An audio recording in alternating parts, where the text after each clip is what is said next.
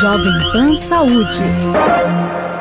Olá, bem-vindo, bem-vinda ao Jovem Pan Saúde. Eu sou Lívia Zanolini e te agradeço demais a companhia mais uma vez. No programa de hoje vamos falar sobre a dependência química. Mesmo sendo bem comum na sociedade, muitas vezes o problema passa despercebido ou não tem a gravidade necessária imputada a essa situação.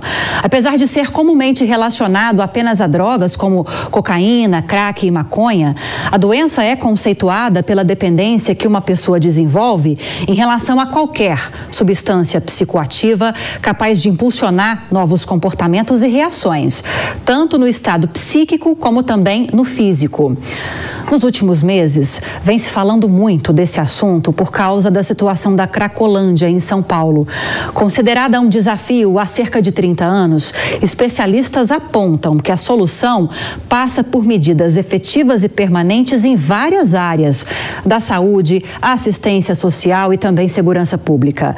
Vamos falar muito sobre isso hoje e com a ajuda de três especialistas. Estamos aqui hoje com o professor e psiquiatra do Centro Universitário São Camilo, Alfredo Simonetti. Doutor Alfredo, bem-vindo mais uma vez. Obrigado pelo convite, Lívia, para falar deste tema. Então vamos lá. Recebemos também a pesquisadora da Unifesp, Clarice Sandi Madruga, que também nos ajuda bastante a esclarecer a nossa audiência esse tema. Bem-vinda, doutora. Obrigada, obrigada pelo convite. E para fechar, doutor Fábio Cantinelli, que é diretor da Unidade Dependentes Químicos da Clínica Maia. Doutor Fábio, bem-vindo também. Muito obrigado por essa grande oportunidade de estar aqui. Eu que agradeço a presença de todos vocês e para a gente começar a falar desse tema tão sensível, tão preocupante, e já que eu abri essa entrevista, o programa de hoje, falando sobre a preocupação em relação à Cracolândia aqui na capital paulista, sobretudo na capital paulista, porque não é um problema exclusivo aqui de São Paulo, da cidade de São Paulo, começo então com a doutora Clarice, que realiza um levantamento, uma pesquisa, um trabalho na Cracolândia Cracolândia desde 2016. Quais são os resultados mais importantes a respeito desse trabalho que vocês estão realizando, realizando que devem ser compartilhados agora, doutora? Olha, Lívia, tem uma série de, de dados que são muito interessantes que, que nos surpreendem. Alguns a gente já espera sempre, né? Existe já uma série de, de informações que a gente já vem compartilhando há muito tempo e que já são mais conhecidos e que são importantes para a gestão pública, como por exemplo a dimensão da população, as movimentações implementações, né, que tem sido um tema muito uh, discutido, né, essa questão de, de políticas de, de, dispersão ou não. Mas eu acho que aqui para o nosso tema, para nossa conversa, um dos dados que eu acho que é mais relevante é entender o quanto que uh, as pessoas que estão nessa situação né, extrema de, de dependência, uh, como numa cena de uso, elas muitas vezes são confundidas e, e, o estigma sobre elas é muito grande porque existe uma, uma pressuposição de que quem está ali naquela situação já eram pessoas que estavam em situação de rua, que já estavam em vulnerabilidade social e que já estavam à margem da sociedade e isso que fez com que elas se concentrassem naquela, naquela cena de uso. E o que o estudo tem mostrado, não só desde 16, mas recentemente a gente expandiu de São Paulo para outras capitais, a gente fez também uma replicação do estudo em Fortaleza e outra uh, numa cena de uso de Brasília. E foi muito interessante ver que era o mesmo fenômeno, o fato de que a grande parte de quem está ali, na verdade, nunca teve situação de rua antes, eram pessoas que podiam ser né, do nosso ciclo, da nossa família, e eu acho que isso conecta muito a população a essa causa. Né? A, gente, a gente acha muito fácil né, deixar invisível essas pessoas que estão à margem da sociedade, e quando a gente mostra que, na verdade, quem está ali poderia ser qualquer um de nós que teve uma dependência não tratada, perdeu várias janelas de oportunidade de tratamento e foi agravando num efeito em cadeia, onde ela vai se desvinculando. Eu acho que a gente vai falar bastante disso aqui com os especialistas, o quanto que a gente vai perdendo né, os vínculos familiares, perde vínculos de trabalho e vai se desconectando né, da, da vida social e acaba buscando uma cena de uso onde o acesso à droga é muito mais fácil. Então, acho que esse é um dos dados mais, mais interessantes, ver que ali não são pessoas que já estavam naquela situação de vulnerabilidade antes, mas sim é uma vulnerabilidade social social e situação de rua causada pela, pela o agravamento do transtorno. Me parece, doutor Alfredo, me corrija se minha análise estiver errada, que esse dado trazido pela pesquisa que a doutora Clarice desenvolve torna esse problema ainda mais preocupante. Ela trouxe essa informação para gente que as pessoas, claro, o, a pessoa que está em situação de rua, talvez ela seja mais vulnerável a, a, iniciar essa utilização de drogas, a entrar nesse universo tão nocivo. Mas a situação da Cracolândia, especificamente, que, que, que mostra uma situação tão sensível para essas pessoas, tem um movimento diferente. As pessoas estão ali não porque elas estavam nas ruas e começaram a utilizar drogas. Elas estão nessa dependência do crack e outras drogas e numa situação tão deplorável como essa por causa do vício, por causa dessa dependência. Isso torna esse problema ainda mais grave? Não só mais grave, como abre uma porta ou uma janela de a gente pensar o que fazer. Né? Porque esse dado é muito interessante. Existem drogas funcionais e drogas que não são funcionais, né? Assim, a gente quando trabalha com droga, eu acho que a primeira coisa a gente não pode ser hipócrita nem moralista de um jeito de é, grosseiro. Então tem drogas que as pessoas usam e funcionam na vida. Vou dar dois exemplos café e tabaco. Ai, não fala isso, doutor. Não é? Não fala do café. Então, pois é, eu também, eu me defino. Se alguém perguntasse aqui, quem é dependente química, eu vou levantar a mão. Café. Eu sou. Né? Sou dependente química, gente. Então, essas drogas são as drogas, vamos dizer, capitalistas, as drogas da produção. As empresas põem mesinha de café, você não vê mesinha de maconha nas empresas. Então, assim, tem, não vai ver, porque a maconha deixa a pessoa mais lesada. Uhum. Ela e o café e o tabaco, ele aumenta o raciocínio. Então, assim, existem drogas que as pessoas consomem e funcionam, mas parece que o crack não é uma dessas drogas. Que o crack, quando entra, a cocaína, ela gera uma desfuncionalidade. Então, você vê uma degradação. Então, é nesse aspecto. Eram pessoas que. Eu trabalho na Cracolândia, na porta de saída. Né? Tem portas de saída para o hospital, para o cemitério, para a polícia. A minha era do, do hospital, né? prestando ajuda médica para pessoas que estavam já devastadas. E eu perguntava, como é que foi? Como é que você chegou? Porque eu trabalhava do lado da Praça da Sé. Minha janela, eu falei assim, você Muitos falam, não, doutor, eu vim dali. Sabe o que está acontecendo ali? E como é que você foi parar ali? E esse dado da Clarice é interessante. Eram pessoas que foram se envolvendo com vários tipos de droga e vai numa ladeira, numa degradação. Né?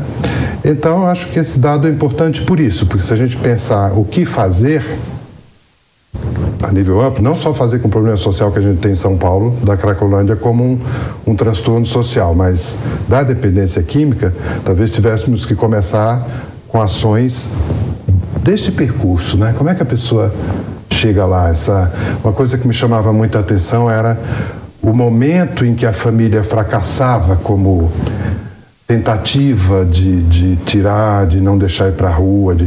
Eram pessoas que começavam trabalhando, iam usando droga, depois iam perdendo emprego, iam perdendo a capacidade de cuidar dos filhos, a esposa ou o marido já não. E aí é que mesmo que a família se sentia impotente, e aí eles iam para a rua.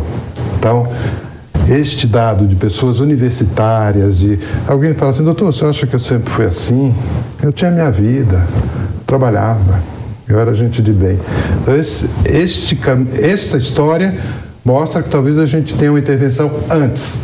O problema, é que nós temos uma intervenção necessária mais complicado agora porque, além de ser um problema psicológico, é um problema social. Depois que o problema já se instalou eh, nas mais variadas frentes, né? Fica mais difícil, doutor Fábio, é, contornar uma situação como essa. Doutor Alfredo citou a importância da família nesse processo. Queria te ouvir um pouco a respeito disso também. Qual é o peso eh, da, da família nesse processo para evitar que uma, um usuário chegue numa condição como essa que a gente vê na Cracolândia todos os dias? E o índice, não sei se dá para dizer isso, mas de reversibilidade com tratamentos é, é comum ou muito raro que um usuário consiga se recuperar? O papel da família é fundamental na medicina como um todo, nas patologias psiquiátricas, isso é Uh, quase que dogmático. Um paciente que tem uma família tem um facilitador no sentido de viabilizar um tratamento, de viabilizar uma abordagem, ele ser tirado dessa condição, que no caso do crack, como está sendo falado, é de profunda degradação, porque a questão do, do crack como droga é a velocidade com que ele devasta esse indivíduo. É pouco é, tempo, doutor? É muito pouco tempo. Semanas, meses, anos? Às vezes é da primeira para a segunda pedra. É, é aquilo que é bem conhecido. Ele tem talvez uma boa viagem na primeira, segunda pedra, depois ele só tem o que é conhecido como bad trip e ele fica sempre buscando esse efeito. E a questão da compulsão, que é um definidor da dependência de droga, que é essa capacidade que a própria substância tem de induzir continuamente o, o uso, é muito forte, é muito contundente na questão do crack. Dá para então, falar de um índice de dependência, doutor, em relação ao crack? Olha, praticamente 100%, 100%. 90%, 100% né, das pessoas que experimentam, a não ser que tenha uma abordagem é muito precoce e consigam tirar, mas quem não tiver essa intervenção ali muito precoce, uh, acabam tendo uma. Uh, entrando nessa, nesse mundo da degradação, do ensimesmamento, ensimesmamento né? ela, ela fica muito voltada ao universo somente da droga. Tudo que ela faz é em decorrência do uso da droga. Existe uso recreativo do crack? Porque você tem uso recreativo do álcool, vamos ser sinceros mesmo, da cocaína, tem gente que. Maconha. Né? Maconha. Né? Existe isso, usar o crack recreativamente e não entrar nessa ladeira de degradação?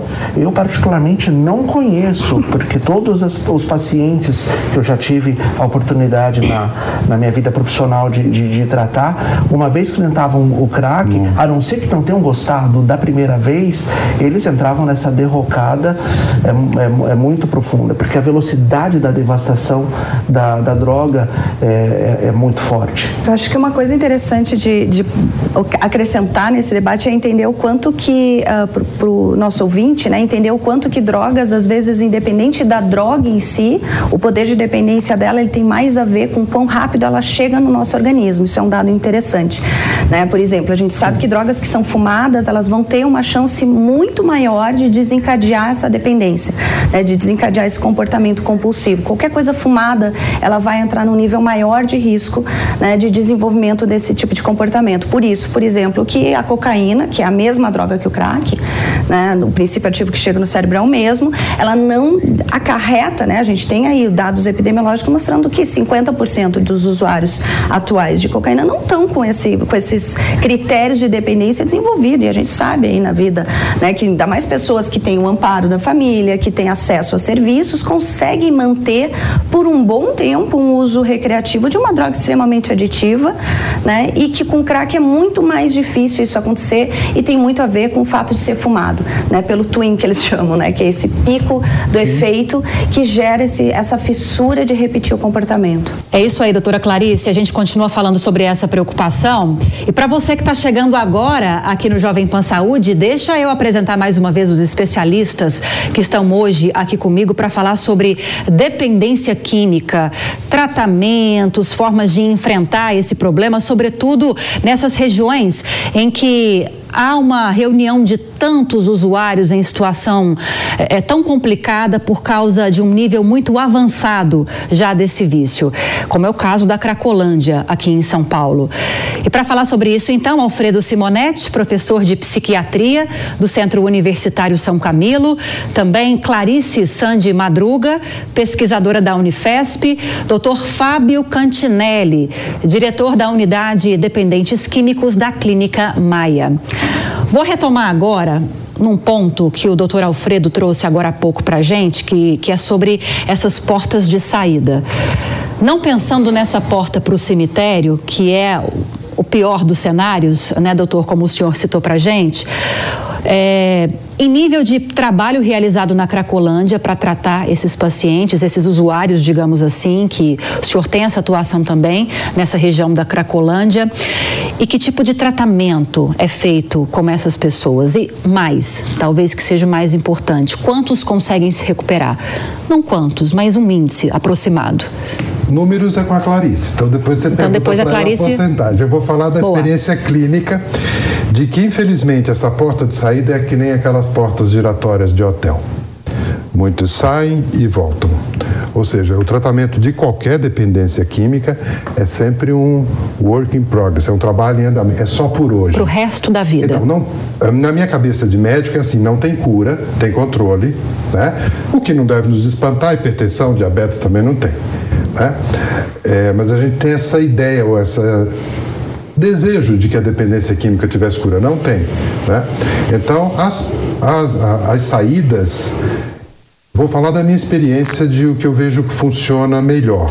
Nada funciona muito bem, na minha opinião, ah, de tratamento de dependência química. Tudo paliativo, né? Os melhores resultados que eu vejo, infelizmente, infelizmente como categoria profissional, não são nossos de psiquiatras. Não, não temos grandes remédios para parar a dependência química. Os melhores resultados que eu vejo ao longo dos anos são contextos familiares e contextos institucionais. O melhor resultado que eu já vi ao longo dos anos são quando as pessoas se envolvem com algum significado diferente. Um trabalho espiritual. Esse para mim tem sido. Porque assim, ó, para parar de fumar, beber, tem que ter um motivo. Porque a coisa em si é muito prazerosa. Então as pessoas param, param porque tem algum motivo. E esse motivo a, geralmente não é mais a família porque já degradou. Infelizmente também não é mais o amor, porque às vezes eu fico pensando aquilo que o amor de outro não consegue. Mas as comunidades, os trabalhos comunitários, neste lugar que eu falei da, da porta de saída, eu estava esquecendo de uma, porque eu trabalho assim. Pega aquelas pessoas que vieram da rua, já estão demenciadas, com psicose, a devastação psíquica. E a minha impressão era então que todo mundo ficava daquele jeito. E aí, junto com esta pessoa demenciada, sempre para consulta vinha um acompanhante da casa onde eles estavam. E aí, quando eu olhava para essas pessoas que são voluntários de uma instituição religiosa, né, com aquela católica, com aquela cruz assim. E eu me dei conta que eles também vieram de lá. Eles também conseguiram sair antes da devastação. Na minha cabeça, era, essa clínica lá era assim: devastação, que era o que eu estava vendo na minha frente, confusão, que eu via pela janela lá na próxima, e amor dessas pessoas. Então, tem, tem que ter um significado. O melhor resultado que eu vejo não é de tratamento químico, de remédio, talvez a gente um dia tenha, é de, quando a pessoa tem um significado para ela, ela pega uma. Vou cuidar do outro, por exemplo. Esses. Nova a nova paixão. Eles iam cuidar dos outros. E isso funcionava. Ou se tornam religiosos, ou. Geralmente é pelo caminho da espiritualidade, da religião, e qualquer uma delas. Sim. Eu acho que é interessante eh, pensar o quanto que são transtornos que são transtornos biopsicossociais. Né? A gente está falando aqui de um transtorno que não é só médico, só biológico, orgânico e nem só uma questão psicológica, um aprendizado, né? E ele envolve também o ambiente que a pessoa está. Então, da mesma forma que o que gera uma dependência química é essa combinação de fatores, né? Como você falou, a gente sabe que na cena de uso a maior parte deles lá foi uma, um transtorno agravado e não a situação que eles viviam que, que fez com que eles ficassem na cena de uso. Mas quem está numa situação de vulnerabilidade também está em risco, né? A, a, as situações de fatores de risco ambientais, de vulnerabilidade social, também fazem com que a pessoa fique mais propensa a desenvolver. Então, existe, tanto na etiologia, no início da doença, esses fatores combinados, como no seu tratamento. Então, o tratamento ele não pode ser só biológico, nem só social e nem só psicológico. E precisa essa, essa forma de agregar. Eu acho que destaca muito uh, as questões né, de comunidades, de, de ou né, grandes, grandes forças de rede de amparo, que seria uma religião que tem bastante efetividade, a gente vê isso na prática, mas uh, na verdade elas se destacam porque geralmente elas estão combinadas a, a outras duas. Né? A, acho que a grande. Uh, o, que, o que os dados mostram é que nenhuma delas sozinha dá conta. Sim. Porque da mesma forma, um amparo social muito grande, uma família que está fazendo o seu melhor ali, ela não vai ter a efetividade desejada se não tiver um acompanhamento médico, uma medicação. Eu acho que uh, frustra muito o crack, né? Porque a gente está falando de uma dependência específica que não tem uma farmacologia desenvolvida. A heroína, por exemplo, os opioides, existe recurso farmacológico para o tratamento. E essa vacina desenvolvida pela Universidade de Minas Gerais é isso, né? Sim, ela está. Como é que estão tá esses estudos? Estágio ainda experimental, acho que é importante salientar, acho que deu muita esperança para todo muita gente, né? A gente acompanha, inclusive, os, uh, existe uma parceria entre a Unifesp para a gente ser também uma rede de, de uh, para os ensaios mais avançados com, com a população é da contra cena o crack, de uso. Doutora? Ou cocaína? É cocaína ou crack. Cocaína não, ou crack. Não faz diferença porque quando a droga entra no organismo é a mesma substância. Então, assim, uh, os estudos do, do Frederico, doutor Frederico Garcia, em, em BH, eles estão super avançados, perto, né? Existem acho que três ou quatro vertentes de, de vacina no mundo inteiro. Uma delas é a nossa, um grande orgulho, o trabalho dele, e ela está ainda em estágio experimental, ou seja, ela ainda não entrou na primeira fase com humanos. Isso é importante destacar, porque as pessoas ficaram, né? Teve uma repercussão grande, as pessoas ficaram muito ansiosas e apareceram em serviço, né? Tô aqui querendo a vacina. Ainda não estamos nesse estágio, tem uma expectativa muito grande e uma esperança de que vá ter um resultado positivo, porque todas as outras fases elas se mostraram muito mais uh, positivas do que em outras experiências internacionais com a vacina. Então, ela sim, ela tem, ela é uma esperança a mais, mas mais uma vez é importante entender que não existe um remédio só biológico, só social ou só psicológico. Existe a necessidade, por isso que é tão importante um tratamento que seja multidisciplinar. Perfeito. Né? Não Maravilha. é só tomar uma medicação, não é só ir numa terapia, não é só ter um trabalho. Né? Todos eles sozinhos não vão funcionar muito bem. Né? Falando dos números, a gente tem aí a ideia de que 30, né? num cenário ideal, 30, no máximo 30%, ou seja, menos de um terço dos, dos, uh, dessa população mais grave que consegue entrar num percurso de recuperação né? de mais longo prazo. Né? E eu acho que quando a gente fala da cena de uso, nesse caso, São Paulo e casos de cena de uso do país, que envolve daí toda uma questão de vulnerabilidade muito grande, de dificuldade social, social uh, é ainda mais difícil porque a gente está vendo aqui limitações que não são mais da saúde, são da assistência social, são de um país políticas que, públicas. Às vezes é Exato. e que às vezes uh, fica devendo também para qualquer outra pessoa em vulnerabilidade social, né? Que é a parte mais difícil do, do percurso de recuperação, que é a reinserção social. Né? A parte de desintoxicação, na verdade, ela é fácil, né? E essa porta giratória ela é esperada desde que haja né, esse amparo de reinserção social. Perfeito muito, doutor Fábio, ainda nessa linha de tratamento, de políticas públicas, de possibilidades dentro dessa visão de tratamento multidisciplinar. Olhando para a situação de São Paulo, da Cracolândia, tanto o prefeito Ricardo Nunes como também o governador Tarcísio de Freitas defendem em algumas situações a internação compulsória. E daí a gente entra agora num tema mais sensível que eu quero ouvir a opinião dos três especialistas. Se realmente é algo interessante para situações mais graves ou se é algo interessante para qualquer situação diante da possibilidade desse vício mais grave surgir enfim, queria sua opinião, doutor Fábio, a respeito dessa possibilidade. Ainda uma possibilidade, né? Ainda uma possibilidade, mas considerando que a gente observa eh, em relação a, ao, ao, que é a Cracolândia, aquela situação social gravíssima, aqueles pacientes que estão ali, aquelas pessoas que estão ali, estão no estado que se pode traduzir eh, como um estado de alienação, porque muitas vezes estão fora da realidade, estão tendo sintomas onde já não interpretam eh, o seu entorno da forma como eles seriam, ou estão no estado de uma compulsão repetitiva que essa droga ocasionam, que elas não têm mais o controle sobre é, o que fazer.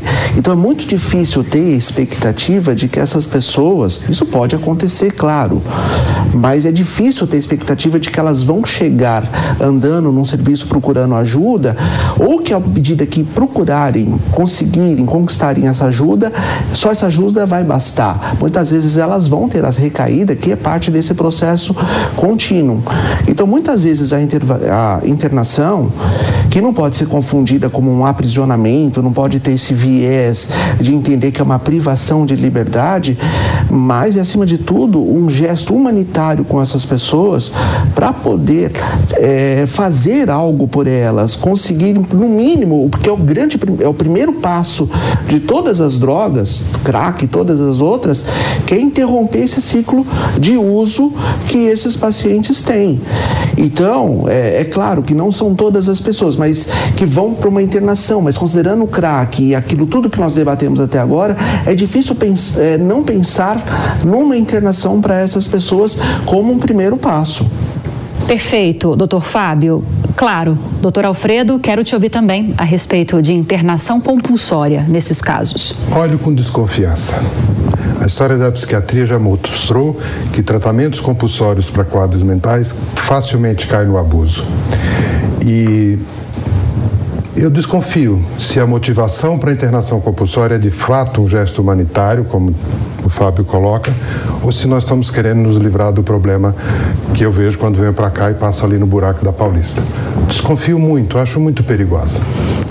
Seu voto vai para quem nesse caso, então? O desempate está por sua conta, ah, doutora Deus. Clarice. Olha a responsabilidade. Eu acho que, antes de tudo, é importante, eu concordo com os dois, e eu acho que uh, o equilíbrio aqui é entender que isso é uma decisão clínica, é uma decisão caso a caso. Isso jamais deve ser uma política pública generalizada, como não deve ser nenhum tipo de tratamento específico para nenhum transtorno, muito menos a dependência química. Eu acho que cada, cada indivíduo precisa ser analisado né, e entendido de forma que aquele tratamento seja indicado para aquele perfil específico. E isso é o que é, na verdade, a receita do sucesso é um tratamento mais personalizado.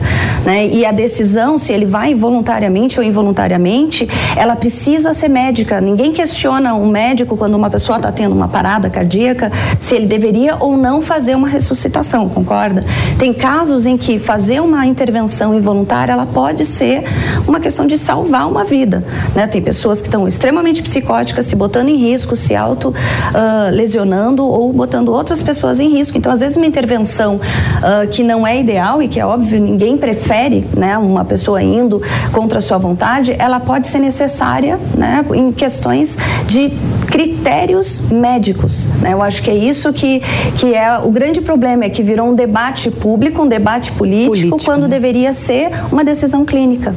Doutora Clarice desempatou com categoria demais os meus especialistas de hoje. Que debate de alto nível. Infelizmente, o programa de hoje acabou. Queria agradecer mais uma vez a presença e os esclarecimentos do doutor Alfredo Simonetti, professor de psiquiatria do Centro Universitário São Camilo. Doutor Simonetti, esteve recentemente conosco. Espero que volte mais vezes, além de hoje, mais uma vez. Obrigado, Lívia, pela conversa. Foi muito interessante mesmo. Muito obrigada. Conversamos também com a doutora Clarice Sandy Madruga, pesquisadora da Unifesp, que nos trouxe esses dados tão importantes a respeito desse trabalho na Cracolândia. Bom trabalho para vocês e acho que um pouquinho de sorte também, né, doutora? Obrigada pela entrevista. Muito obrigada pelo convite. E para fechar, doutor Fábio Cantinelli, diretor da unidade Dependentes Químicos da Clínica Maia. Doutor Fábio, bem-vindo sempre ao Jovem Pan Saúde. Muito obrigada pela participação.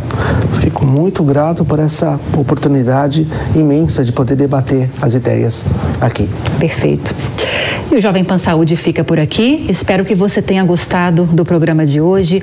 Agradeço muito a companhia, agradeço muito a audiência. E lembrando que se você tiver alguma dúvida ou quiser sugerir algum tema para a gente tratar aqui, é só enviar um e-mail: saúde@jovempan.com.br. Para rever essa e outras entrevistas, é só acessar o canal Jovem Pan News e também o aplicativo da Panflix para Android e iOS. Aquele abraço para você e até a próxima. Jovem Pan Saúde. Realização Jovem Pan News.